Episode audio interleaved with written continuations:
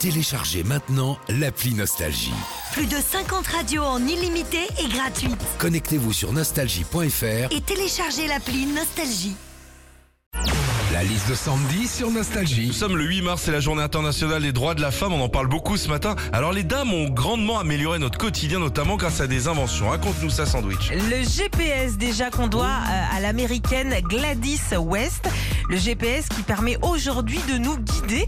Mais Gladys West, elle avait quand même un nom prédestiné. hein. C'est comme euh, le cycliste Marco Vélo, euh, le dan- le danseur Benjamin Millepied ou encore le rugbyman Fabien Pelouse. Si ça se trouve, Philippe, hein, si je m'étais appelé Sandy Modem, bah, j'aurais fait carrière dans l'informatique. hein. Non, non, non, Alors, non, c'est bon, reste très bien. Bon, très bien. Autre invention qu'on doit euh, à une femme, le soutien-gorge. Alors on le doit à Marie Phelps Jacob en 1913. Et depuis, il y a eu plein de styles de soutien-gorge, le push-up, le bandeau, le triangle. Et le plus tendance en ce moment, c'est le bralette. Alors un Ah. soutien-gorge sans armature, hyper confort, limite on peut faire du sport avec. Donc messieurs, si une femme hein, vous dit qu'elle adore les bralettes, hein, pas de Mm. confusion, hein, elle parle juste de brassière.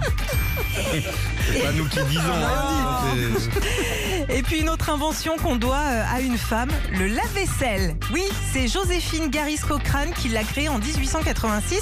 Une invention qui a complètement changé notre vie, mais qui en plus, quand on l'ouvre et qu'il est sale, nous rend heureux. Oui, parce qu'on sait qu'on n'a pas à le débarrasser.